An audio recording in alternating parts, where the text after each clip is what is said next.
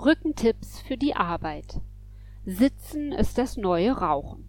So drastisch kommentiert zumindest der Kölner Sportwissenschaftler Boris Feodorow in seinen Studien die Gesundheitsschäden, die durch langes Sitzen verursacht werden. Unsere Vorfahren aus der Steinzeit liefen noch etwa 30 Kilometer am Tag und saßen lediglich abends zur Erholung am Feuer. Heute kleben wir im Durchschnitt sieben Stunden täglich und mehr auf einer Sitzoberfläche vor allem im Büro. Dabei ist Bewegungsmangel die häufigste Ursache von Rückenbeschwerden. Laut DRK Gesundheitsreport sind Rückenschmerzen die zweithäufigste Einzeldiagnose für Krankschreibungen. Wenn uns der Büroalltag an den Stuhl fesselt, so können wir doch durch ein paar Tipps und Tricks die schlimmsten Sünden vermeiden. Zunächst achten Sie auf die richtige Wahl bei der Sitzunterlage. Ergonomische Stühle halten unseren Körper auch beim Sitzen in Bewegung.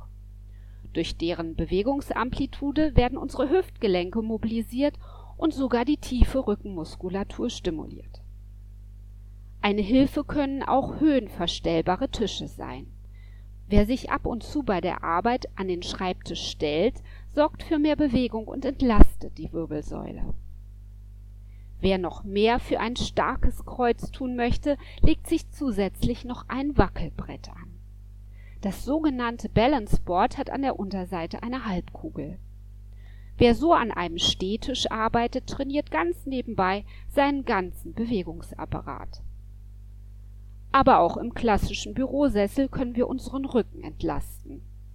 Ob wir Probleme mit der Lendenwirbelsäule bekommen oder nicht, hängt sehr von unserer Haltung ab kippen Sie beim Sitzen das Becken leicht nach vorne.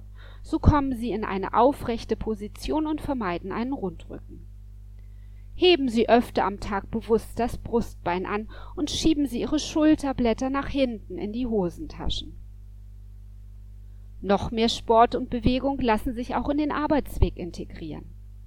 In Metropolen wie London und New York ist es längst Alltag, die Arbeitskleidung in den Rucksack zu packen und zum Büro zu joggen.